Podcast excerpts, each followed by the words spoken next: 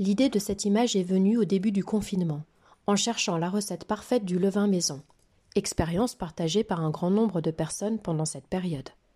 Le levain est un mélange d'eau et de farine où se développent des micro-organismes. Une nuit, j'ai entendu un bruit étrange venu de la cuisine, et le lendemain matin, j'ai trouvé le levain qui avait débordé du pot où je le gardais. La pâte avait créé un beau motif ressemblant au cratère lunaire. J'ai ensuite essayé de garder une bonne lumière pour préserver ces cratères lunaires de fortune. Cette image évoque la matière, la lumière et une lune rose magique.